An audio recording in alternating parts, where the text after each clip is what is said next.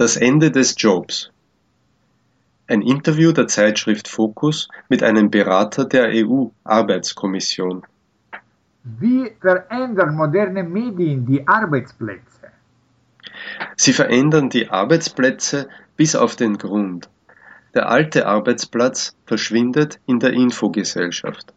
Also die neuen Kommunikationstechniken ändern nicht nur Jobs, sie schaffen sie ab. Den herkömmlichen Arbeitsplatz wird es bald nicht mehr geben. Also noch mehr Arbeitslose? Die Arbeitslosigkeit im traditionellen Sinn wird sicher steigen. Arbeitsplätze mit genau definierter Aufgabe, klarer Kompetenz und festem Vertrag fallen weg.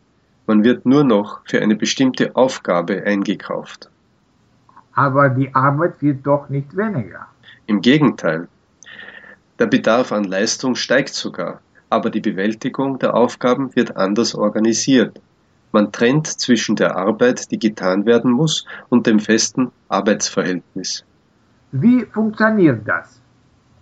Jeder bietet seine Kompetenz an und bringt sie in komplexe Projekte ein, die von immer neu zusammengesetzten Teams bearbeitet werden.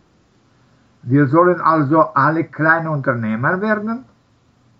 Ein Rest an Festangestellten bleibt sicher, zum Beispiel im Staatsdienst oder bei besonderen Aufgaben wie Piloten oder Krankenhausärzten.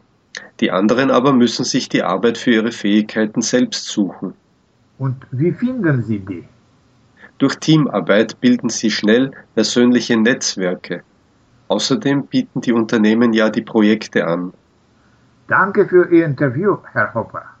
Ich danke Ihnen.